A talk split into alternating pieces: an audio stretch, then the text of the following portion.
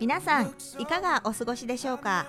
この番組「匠リーガルオフィスのマイパッション」ではさまざまなシーンでキラキラと輝いている方々をゲストにお招きして人生のターニングポイントやスタート秘話について伺っていきます。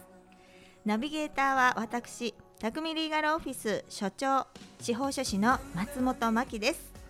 さあ本日第18回ということで1月25日の放送です。改めて簡単に自己紹介をさせていただきます。東京立川市で司法書士事務所を11年やっています。縁もゆかりもない土地で事業を始めましたが飽くなきチャレンジスピリットでこの地域を開拓し皆様に実りをもたらせるようにと事務所名を「匠」と名付けました。もっと地域の皆様のお役に立ちたいと立川市議会議員も2期務めております。どんなご相談事もどんとこいな事務所です。それでは匠リーガルオフィスのマイパッションスタートです。この番組は東京立川に根ざして丸11年。次世代のために就活をしたい。新規事業の会社を作りたい。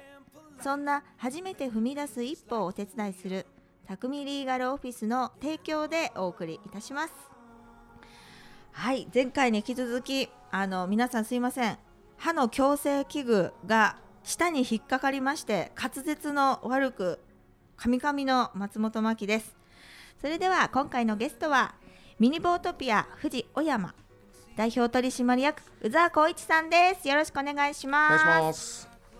宇沢さんは協定ですよねこれねまあそうですね、ボートレースです。はい。ボートレースの会社の社長さんされておりまして、はい。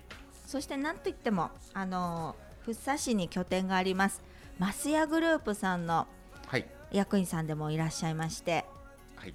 このおボートピア富士小山はマスヤグループさんの一環なんですよねそうです。マスグルヤグループ。会社さグループんで会社です。はい。ね、本当にいつも宇沢さんにお話を聞くんですけれどいろんなあの分野のご商売をされてるんですよねマスヤグループさんはそうですね。はい。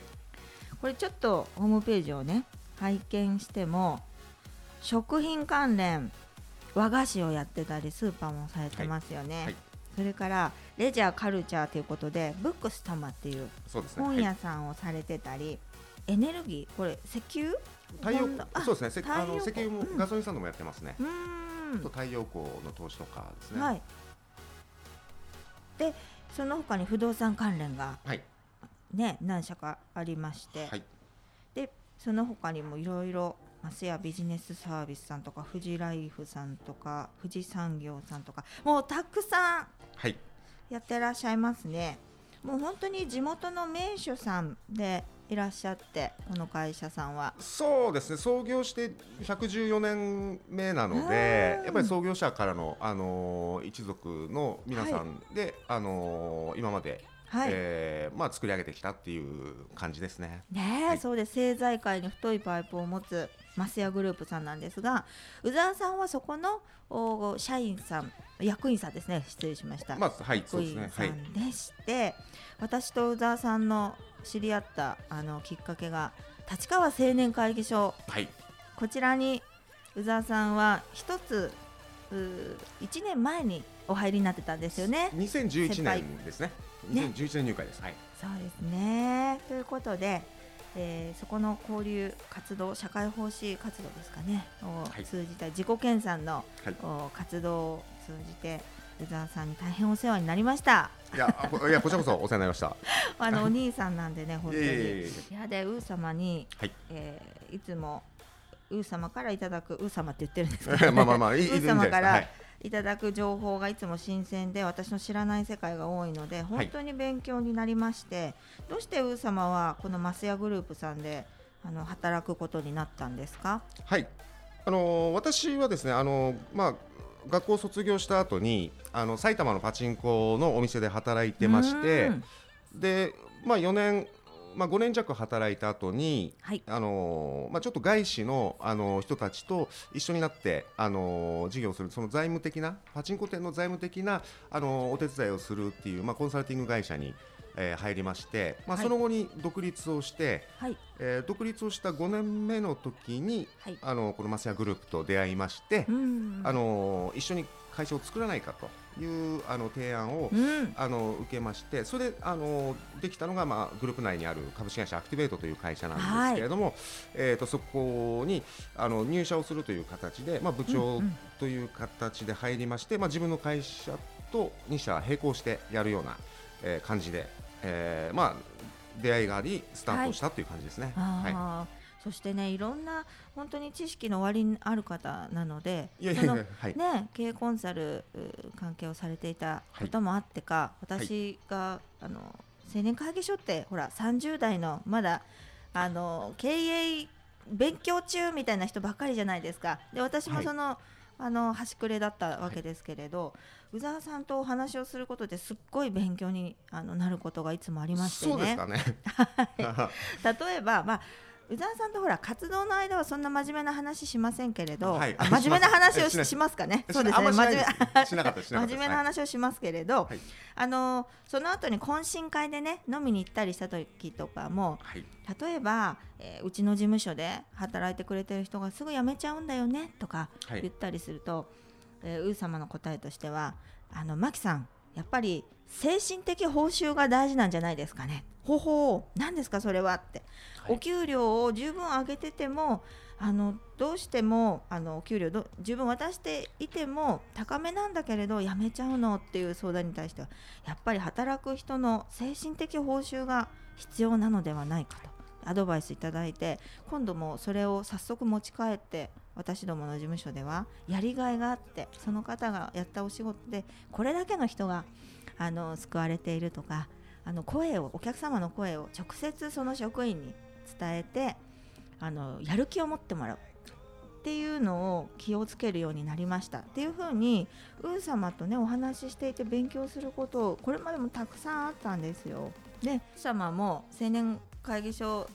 のあの委員会に所属してて私もあの委員会に、はい、みんな委員会どれかに入るんですけれどそこで、えー、と委員長が私は副委員長だったんですけど委員長がちょっとあの 理由があって辞めちゃってえーって。じご事情があったみたいで。えーってなった時にも一生懸命あの宇沢さんが頼りになって委員会を引っ張って助けてくださいました。ね、宇沢さん。いやいやいや、まああのー はい、まあずっと幽霊あの会員でいいなと思ってたんですけれども、まあ最後の卒業の年にあのちょっとアクシデントがありまして、あのこれはちょっとまあまずいなということで、あのその当時あのまあなんていうんですかね暫定的にと言いますか、あの牧さんがトップというか。委員の中の、まあ、一番上の立場になったので、まあ、なんとか支えないとなということでみんなで頑張ったっていうありがたいことですよ。乗り切りましたよね、乗り切ったかどうかわからないけど乗り切ったことにしたっていう。まあそうですね。あのーまああそうですね。あの、はい。まあのマッサージ師とかあの弁護士もうちょっと頑張ればよかったのかなと思いますけど。いやいやもう本当にお世話になりました、はい。みんなに、はい。どの方にも、はいい、や面白かったですよねあのはちゃめちゃでしたもんね青年会議所っていやでもすごく最後の一年頑張ってみてやっぱりすごく充実しました。はい。はい宇沢さんの卒業式で愛媛にも行きましたねあそうですね。あのありがとうございます。あのご一緒していただいて。あって、はい。あれも面白かったですねそうですね。なんかあの。なんていうんですかね、ツアーの取り方間違えて、なんかずいぶん遠い 遠い宿泊先になってしまったっていうことありましたけども。会場に遠くてね そうすごい行くの行くのに1時間半ぐらいかかっちゃってそうですね。本当にかわいそうな高速でまあ、ったんで、はい。いや面白かったです、でたくさん人脈終わりでして宇沢さんあの青年会議所もともと入ったのも何でしたっけ？あの青年会議所の全国のそうですね、あのーまあ、日本 JC の中のアミューズメント部会という事業部会があってそこに、もともとは入りたいというところがあの、うん。うん入会の出発点だったので、うん。まあ、あのそちらの方の活動に関してはあの現役の時はあの100%参加してたんですけども。はい。やっぱりこの地域の,、はい。あの立川のロムに関、まあ、ロムっていうふうに言うんですけど、まあ、その地域のところに関してはあの初めの3年間はもうほとんど参加してないっていう状態だったんで あの諸先輩の皆さん存在感は大きかったんですよ。なんかインテリヤクザみたいな人がいるって言いましてね。まあまあそうまあそうですね。インテリだけ取っとけばいいんですけども なんかすごいあれですねアウトレイジとかすごいいろいろ言われましたね。アウトレイジにね、出てきそうですよね。すごい言われました。今言葉リストの西川さんい。らっしゃいますけどね、はい。笑ってますけどね。いや本当これ大丈夫ですか？ボツにならないですよね、これ心配なんですけど。このねあの経営コンサルタント的な発言もすごいアドバイスがあるんですけどどうやったらこの人生経験こんなに豊富な宇沢さんが誕生するのかなってもうやってるご商売も多岐に増谷さんね、はい。渡りますしどうやったらこんなあのね豊富な知識を持った人が生まれるのかなと思ったんですけどもうお付き合いしてきたね方々も皆さんすすごいまあまあ確かにそうですね、ワールドワイドなワールドワイドでしたよね。はい。まあまあそうなんですけども、はい、いさすが。やこれ完全ボツにしようとしてません？大丈夫ですか？大丈夫です。まあいいんですけど全然。そのはい。大丈夫ですか？はい、はい、という、はい。あの宇沢様でして、はい。常年司さんにこの間私が会いたいって言ったら会わせてくださいました、はい。ね。えまああの元々の出発点はあのその私のグループであるマスヤグループの中にあのブックスタマという本屋さんがありまして、はい。あの常年先生、えーまあ常年さんと私呼んでるんですけど常年さんが青梅出身ということで、うんあの、うん。年に数回あの、うん。サイン会をあのやっていただいてまして。はい。あのまあ、いつもその終わった後に会食を、まあ、あのさせていただいてるんですけども、はい。まあ、たまたまあの、まあ、今回あのこういうあのこのマキさんから出演の話があるタイミングでしたよね、確かその時に、はいそうですね。あの常年さんと会いますっていう話みたいな流れになってたまたまタイミングがあったんで、まああの同じ、まあ、マキさんと常年さんは同じ大学ということなので。ありがとうございます。常年さん立川にもお住まいになってたから。そうですそうです。はい。ねえ。すごくなんていうんですかなポジティブな方ですごく勉強になります。フレンドリーな方で。はい。ねえ、は面白い方ですね。日本分断計画まあそうですね。あと、はい玉ねぎ会っていうね会もあそうですね。あの主催してらしてそうですね。あのこれは今のそのマスヤグループのあの母体といいますか一番のあの大元であであるあのマスヤの代表のまあ加藤誠さんという人がですね。はいあのもともと発起人として始めたんですけども、うんあのもう一人発起人の人がいまして、はい。そのもう一人の発起人の方と私っていうのがもう25年ぐらいのつ実は付き合いで、うん。もうもう15年ぐらいぶりぐらいにうん。たまたま会ったら、あはい。久しぶりってことでじゃあこういう輪っかを広げていこうってことで今ちょうど、えー、と12月にやったんですけどもう10年目に突入してるって感じですね。おーすごいですね、はい。異業種交流会ですよね。あそうですそうです。はい。私も2回くらい伺ったことありますけどいろんな他業種のはい。方いらして、そうですね。ね。勉強になります。勉強になりますね、い、ろんな業界の、はい。だからこういうところでウー様は情報を仕入れたり経験を増やしたりされてんだなとええ思いましたはい。で今ねはい。ミニボートピア富士小山、はい。こちらの経営に携わっていらっしゃるんですけれどもね、はい。あのこれをやってみようと思った経緯なんかを教えていただければ、これ3年くらい前ですよね。そうですね3、4年前。4年前になりますね。あの最初まああの登記に関してはあのマキさんにお願いした経緯があるんですけれども、はい、あの4年前 M&A したんですよねそうです M&A しました。はい。まあもともとあのーこの話自体は6年ぐらい前にあったんですけれども、あのーまあ正直ですね今日本の人口がだんだん減ってきているという中で、あのーまあ私はマスヤグループの中でもそのアミューズメントの担当だったんですけども、はい。まああのその中で、まあ、人口が減っていく中で、うん。あのまあメインだったのがパチンコの事業だったんですけど、まあはい。パチンコの事業だけだと将来的にやっぱりリスクが大きいのではないかというところとあとはあのやっぱり有効な人材っていうんですかね、あのうんパチンコだとなかなかあの活躍できないっていうような方でも、うん。他の事業であればうん。活躍できる、あのフィールドができるんじゃないかということで、まあ、先ほども、あの話に出ましたけどもその加藤誠さんという方とですねはい。いろいろ、まあ、将来を、あのー話をしていてで、はい。私は、まあ、あのグループの中でもアミューズメント担当というあの位置づけなものですから、はい。まああのーパチンコに代わる新しいうん柱柱が欲しいなと。うん。いうことでいろいろ探してた時にこのあの、まあ、船券売り場っていうんですかね、まあ、はいボートレースの船券を売るという、あのーまあ、売り場の、まあ、売却の案件が来まして、うんうんそれでいろいろ、あのーまあ、検討した結果チャレンジしてみようかということで、まあ、新しいそのチャレンジの一一つですね、まああの、はい海外の方のあのじ事業とかもまあチャレンジなんですけど、うんまあどんどんチャレンジを飛び回っしてらっしゃいましたよね。はい、っうん。ていうまあ流れで、まあ始めたとはいスタートしました。立川にもウィンズがありますけれど、ええそれに似てますよね。そうですそうです。あのウィンズさんは競馬をのあの馬券を販売するんですけど、まあ、はいあのボートピアに関してはあのボートレースの船券を売るっていう感じですね。ね。はい。で去年視察に伺わせていただきましあた。ありがとうございます。ありがとうございます。ありがとうございます。はい。本当にねあの富士山の山の中？まあまあふもとと言いますか。ふもとですねそうご御殿場はいね、あそうもう晴れてればよかったんですけどね、まあちょっと小雨が降まあってました、なかなかどんより感がありましたけども、はい。そこにあのポツンと山のをこうくぐっていって、はそしてポツンと開けた土地があると思ったらそこにワイワイしてる建物があるんですよでこれは何だって言ってはい入っていくと、そこにミニボートビア藤尾山さんがあるとそうですね。まああのそうポツンと一軒家感はた多少はありますね。はい。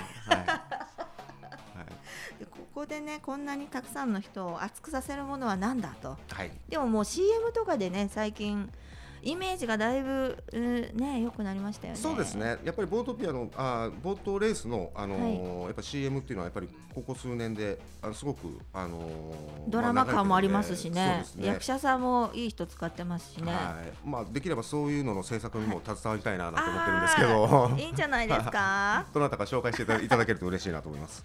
私も未知の世界でワクワクしました、はい。で私ビギナーズラックが炸裂しなかったですねすね。れに関して、はい。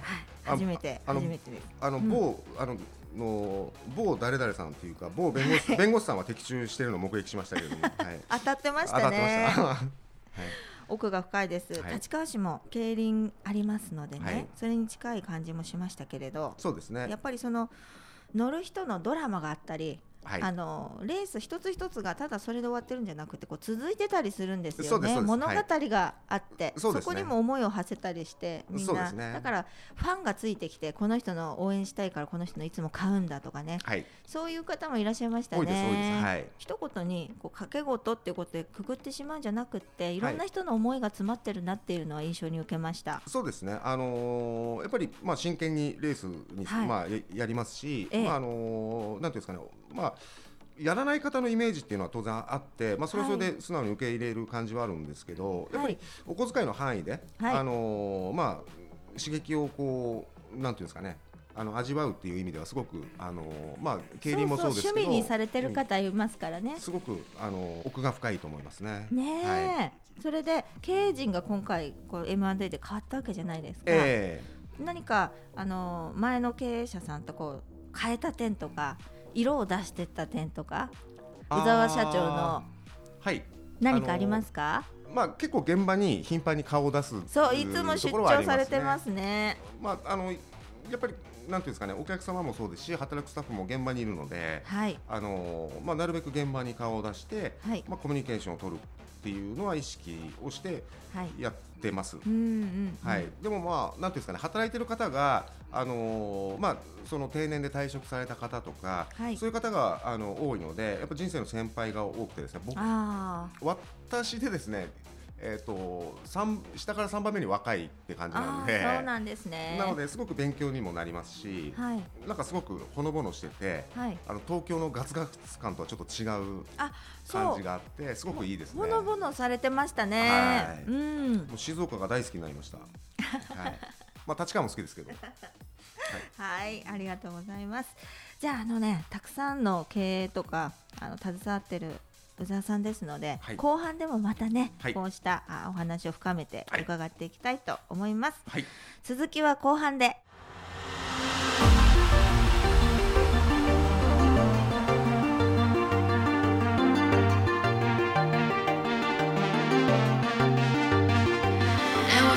匠リーガルオフィスのマイパッション改めましてナビゲーター松本真希がゲストにミニボートピア富士小山代表取締役宇沢光一さんをお招きして後半もお届けしてまいります。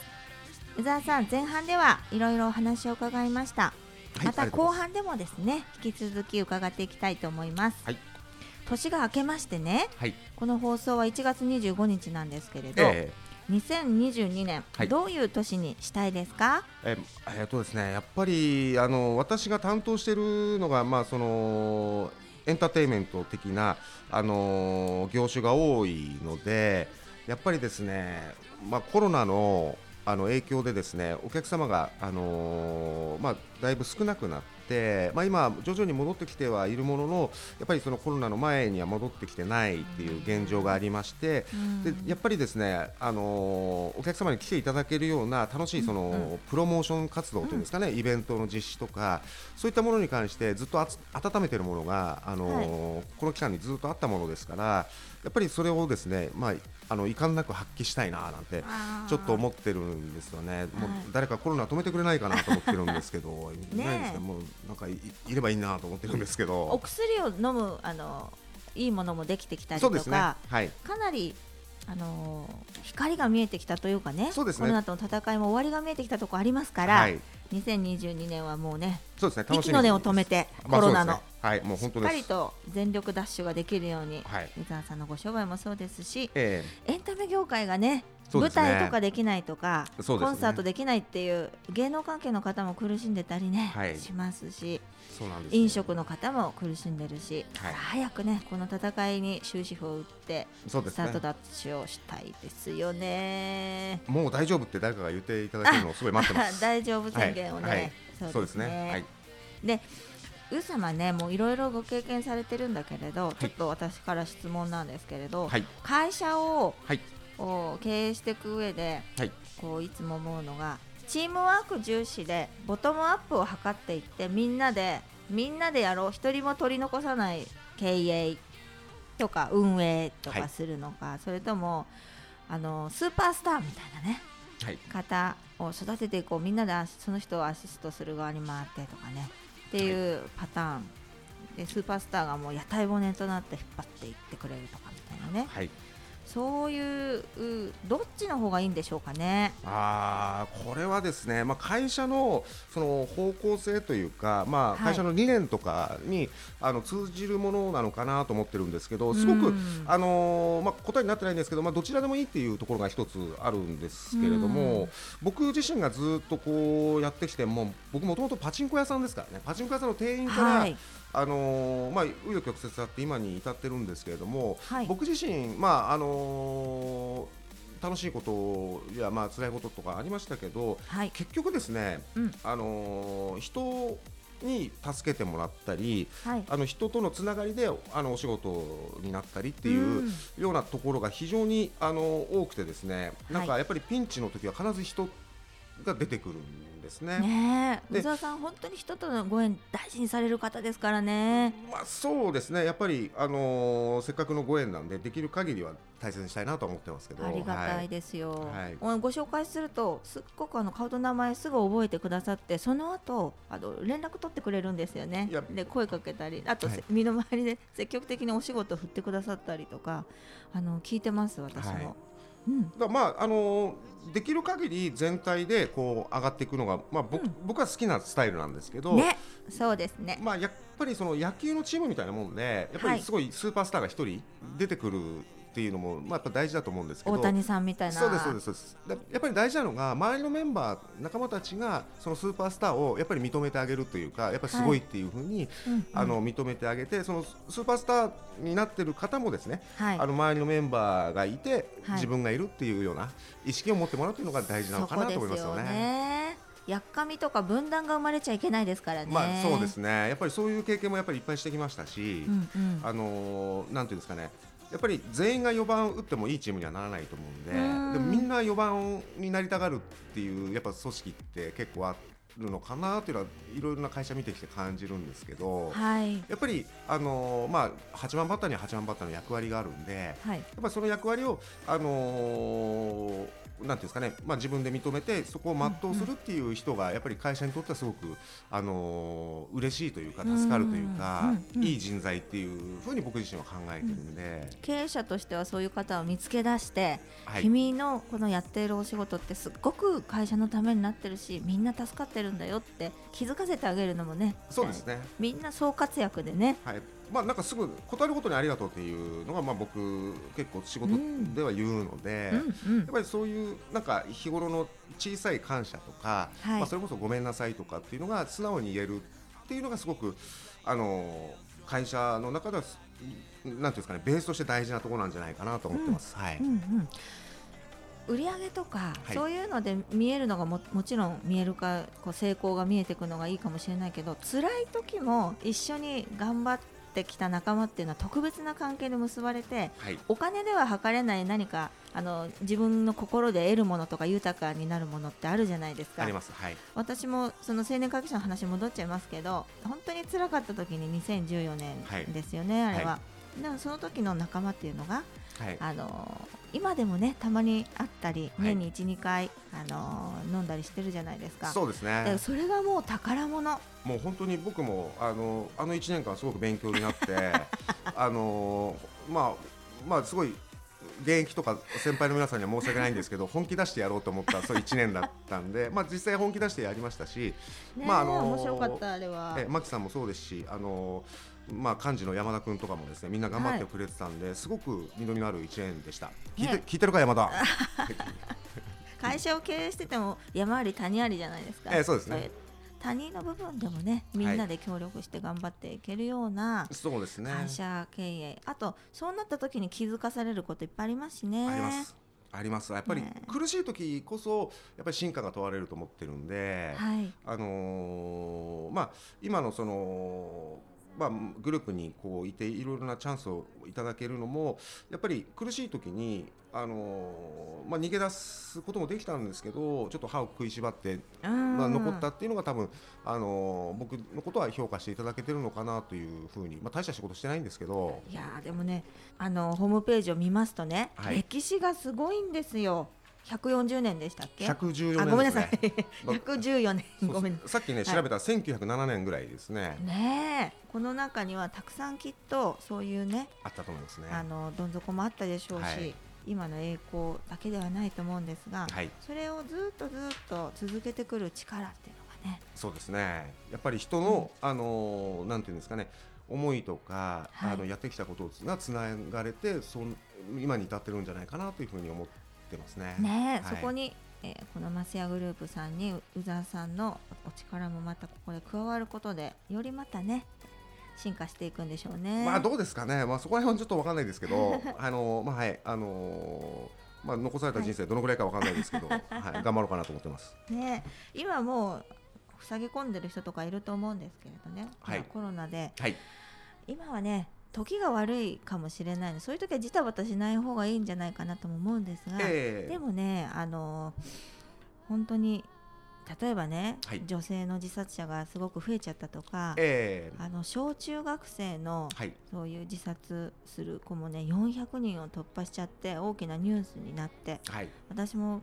前回市議会12月の議会でやったんですけどね、こうやって世の中が暗くなっちゃってるところで、はい、少しね明るく希望のある楽しいところを提供していくそれがエンターテインメントの業界なのかなと思うしアミューズメントの世界かなとも思いますし、そういう方へ何か一言をねお願いしたいと思いますけど。あーそうですね、まあ、僕、そんなに偉そうな人間じゃないんですけど、まああのー人生の中でこういう人生を生きたいっていうのが僕結構あってですね、はい。あのーまあ、人間誰しもいつか死ぬんですけれど、まあ、命がなくなる時にですね、うんあの亡くなった時に、まあ、一人でも多くの人に、あのーまあ、お葬式に来てほしいっていう意味じゃないんですけどはい。やっぱり惜しいやつをなくしたなって思われるような人生を、あの過ごしたいなっていうふうにすごく思ってまして。うんうんでまああのそういった部分でいうとどちらかというとその自分のプライベートはあんまり優先しないで、まあ、今までこう動いてきたんで、まあ、しすごい仕事忙しそうに見えるとかっていうふうによく言われるんですけど、はいまあ、なんか、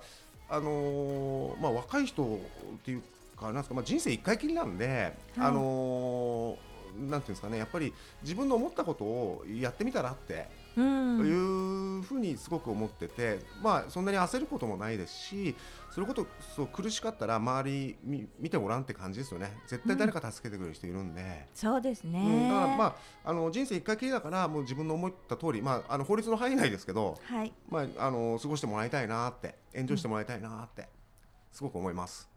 宇沢さんはパチンコ屋さんの店員からどんどんのし上がっていってこう今経営者さんとしてされてますけど。そうですね。まあそなのし上がったってあんまり意識ないんですけどなんか、あれですよね。あの映画の役割みたいなもんで、はい、あの人として偉いから社長になってるわけじゃないんで、なんか役割としてあの、代表してるっていう感じなんで、もう僕自身はあの働く仲間とかあの、まあ、お取引先とかもフラットに常に付き合うように心がけてそうなんですよ、はい、気さくでいつもいらして、はい、私はいつもウー様の心配をしているのが冬になると、はい、あの働きすぎていやまあまあ 体を崩すことがたまにねまあ3年連続肺炎になった時はですねすごいあとインフルエンザ A になって治ったと思ったら B になるっていうのは過去にありましたけれども。ただでさえスレンダーなお体なのにね大丈夫かなっていつも心配してます、はいうん、お体だけにはね気をつけてくださいね。はい、まあそれよく言われます。はい。はい。ということで、はい、今回のゲストはミニボートピア富士小山代表取締役宇沢光一さんでした。ありがとうございました。ありがとうございます。ボツになりませんように。はい。あっという間にエンディングのお時間です。えー、ウー様は良き兄という感じで兄貴という感じでですね私も困った時にふとあの宇沢さんが浮かぶんですよ。で相談をしたり相談も直球で相談するんじゃなくってまあ疲れちゃったよとかっていうようなことしか言わないんですけどそうするといつもほっとするようなことを言ってくださるのでまた明日から頑張ろうと思える先輩であります。はい。それではまた次回お会いしましょう。素敵な一日を。この番組は地域に根ざして丸11年初めて踏み出す一歩をお手伝い心の中に秘めていたものをいざ行動に移す時ぜひ匠リーガルオフィスを以上の提供でお送りしました。